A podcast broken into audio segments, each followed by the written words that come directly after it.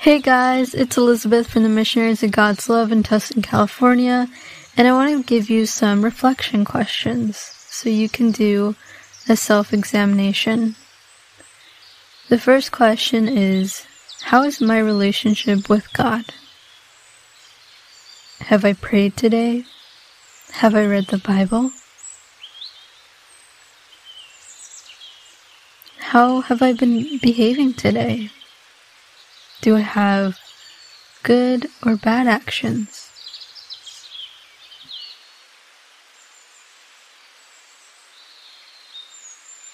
Have I completed my responsibilities today?